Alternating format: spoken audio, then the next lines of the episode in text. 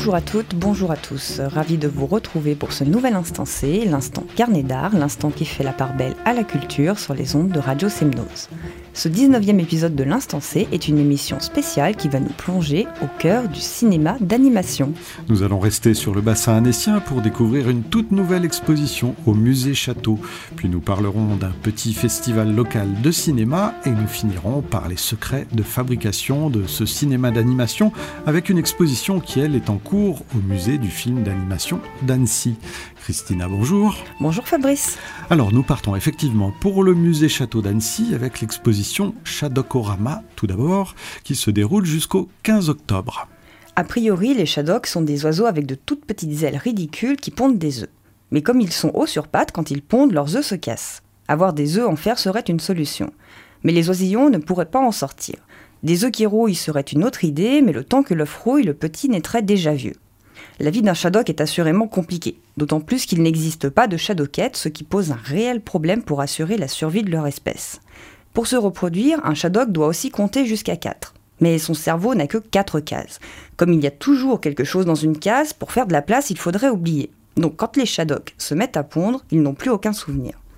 Absurde et sans fin, eh bien c'est tout l'esprit loufoque et impertinent des Shadocks qui est à découvrir au musée Château d'Annecy pour un jubilé en grande pompe. J'ai l'impression que j'ai dû naître Shadok. Peut-être. Vous avez peut-être un parent Shadok Vous comprenez mieux? Oui, ça explique bien des choses en fait. Je vous laisse poursuivre, Christina. Alors l'histoire de la série des Shadocks est un peu hors norme. Il y a 50 ans, le 29 avril 68, juste après le journal télévisé, les Français découvraient une toute nouvelle série d'animation et voilà le Shadok créé par Jacques Rouxel et mis en voix par Claude Pieplu. Une partie des téléspectateurs fut scandalisée par ces drôles d'oiseaux, mais Jacques Rouxel s'est toujours défendu de vouloir prendre position ou d'avoir un propos politique ou social.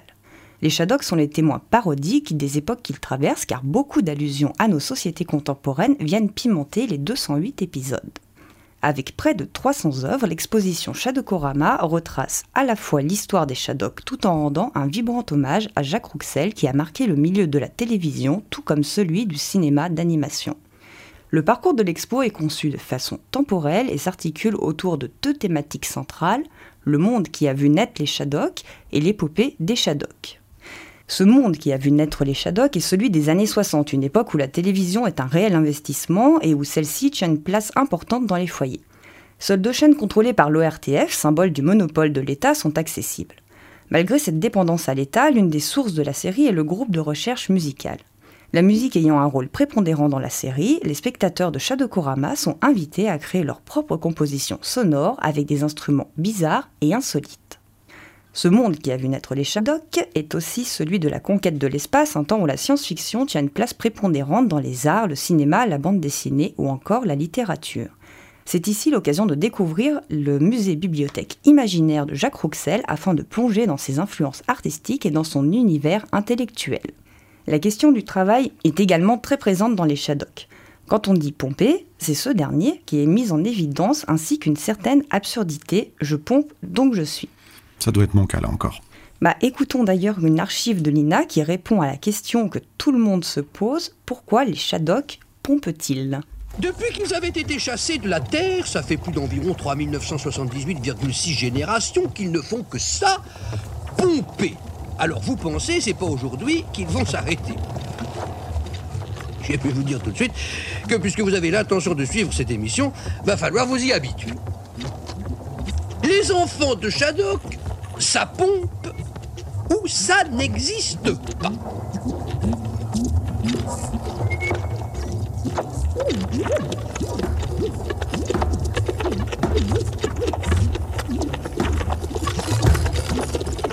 Certes, depuis le temps, beaucoup de Shadok s'étaient trépassés.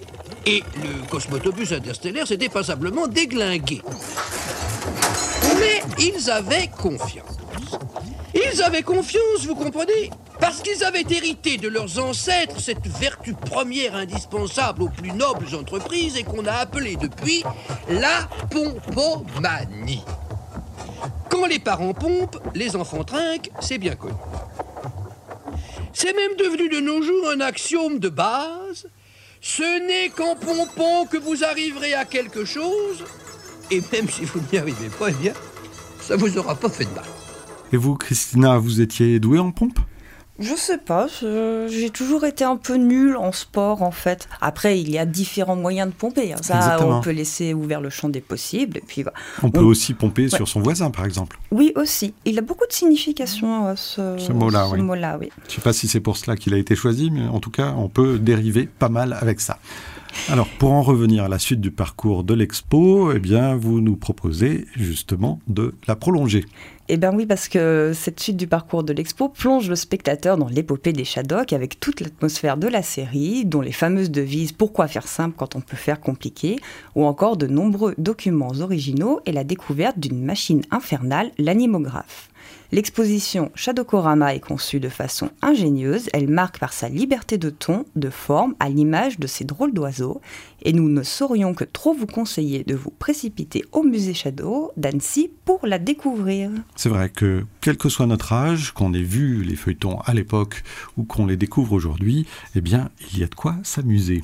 Nous poursuivons toujours avec le Festival international du film d'animation qui a lieu jusqu'au 16 juin à Annecy. Alors nous, on va dire FIFA pour simplifier, même si normalement, on n'a pas le droit. Oui, on n'a pas le droit. Par contre, on a le droit pour le MIFA, qui est le marché international du film d'animation. Exactement. Donc, on présente presque plus euh, ce festival. Cette 42e émission rend un hommage à l'animation brésilienne et elle est aussi spectaculaire que tentaculaire. Durant une semaine, ce sont 93 pays qui sont représentés et plus de 500 films qui sont projetés avec ceux de la sélection officielle, ceux des programmes spéciaux, des séances événements ou encore lors des projections en plein air. Là, croisons les toits pour que le temps s'améliore un petit peu sur le papier. Difficile de faire des choix et de dérouler l'ensemble du programme, mais je vous propose trois de mes coups de cœur parmi les longs métrages en compétition.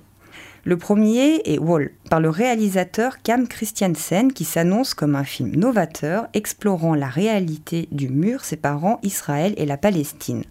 L'éminent dramaturge britannique David Hare parcourt Jérusalem, Ramallah et Naplouse en compagnie d'Israéliens et de Palestiniens afin de rendre compte des implications sociales, politiques et économiques de cet imposant édifice. J'espère qu'on aura l'occasion d'ailleurs d'avoir euh, Cam Christiansen au micro de Radio Semnose. On va voir. J'aimerais beaucoup le rencontrer et là je vous invite euh, à mettre en pause cette émission et à aller voir la bande-annonce de ce film. Franchement, elle est magnifique. Petit euh, avis personnel sur ce sujet. Je partage.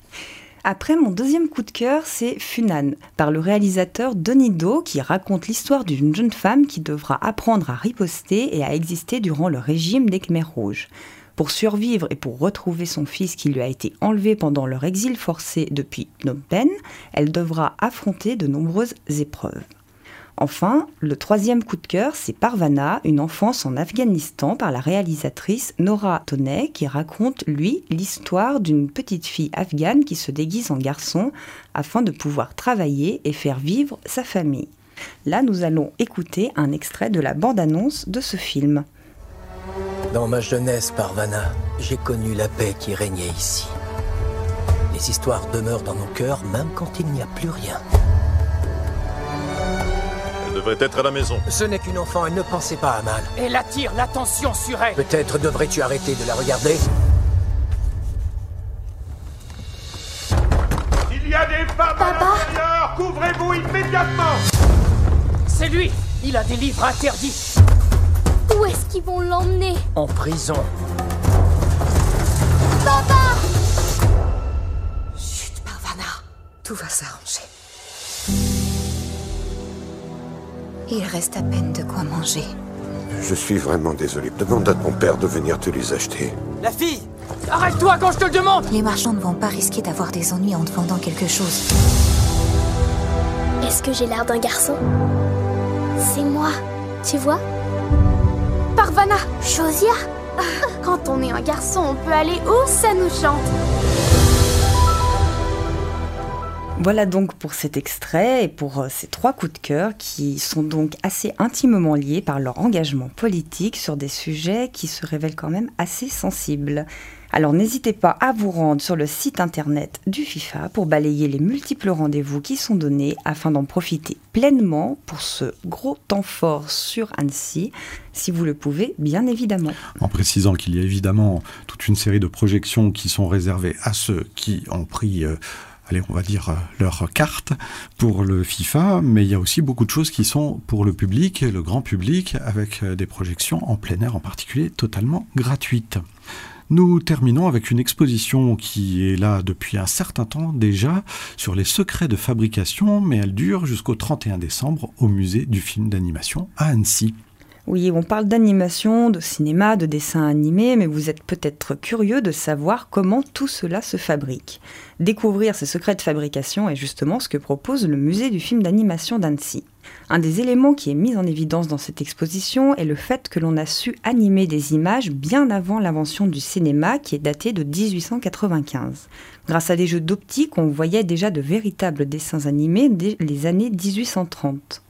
Ce qui est marquant dans le parcours de cette expo, c'est le fait de voir la confrontation entre des choses anciennes et d'autres plus contemporaines. Ce qui est aussi absolument génial, c'est de pouvoir toucher et manipuler certains instruments comme pour mieux comprendre par soi-même leur fonctionnement. L'animation est en fait une opération magique car elle ne consiste pas à bouger des choses mortes mais à insuffler de la vie qui prend forme sous nos yeux. Je vous conseille aussi fortement de découvrir ces secrets de fabrication avec des amis ou en famille, notamment avec les plus jeunes, car on y apprend plein de choses et en plus on peut s'aventurer dans sa propre conception d'un petit chef-d'œuvre animé. Fabrice, je ne sais pas si vous avez déjà tenté l'expérience, mais personnellement, j'ai bon espoir que mon ultra méga super court métrage soit retenu pour la 43e édition du Festival international du film d'animation. Et là, je dois rire, bien sûr. Mais oui, bien sûr. Mais moi, j'ai toujours de l'espoir, hein, parce que c'est avec de l'espoir et de la conviction qu'on arrive à avancer. Absolument. Pour moi, ce sera un film ultra expérimental, à moins que je ressorte des bobines Super 8 qui datent d'il y a une trentaine d'années. Ça peut être intéressant aussi. Hein. Pourquoi pas? Eh bien, on va se quitter euh, en musique, comme d'habitude. Mais en tout cas, je vous remercie de concevoir cette émission euh, avec moi. merci de l'écrire. Et on se retrouve euh, dans une quinzaine de jours. Oui, tout à fait. on se quitte donc en musique avec un extrait de la bande originale du film La Passion Van Gogh. En anglais, c'était Loving Vincent, qui avait obtenu le prix du public l'an dernier au Festival d'animation. Un film que nous avons tous les deux vraiment énormément aimé. Si je dis adoré, ça va faire trop Jones, mais vraiment un film qu'il faut voir. À la musique, un certain Clint Mansell. On écoute ça tout de suite.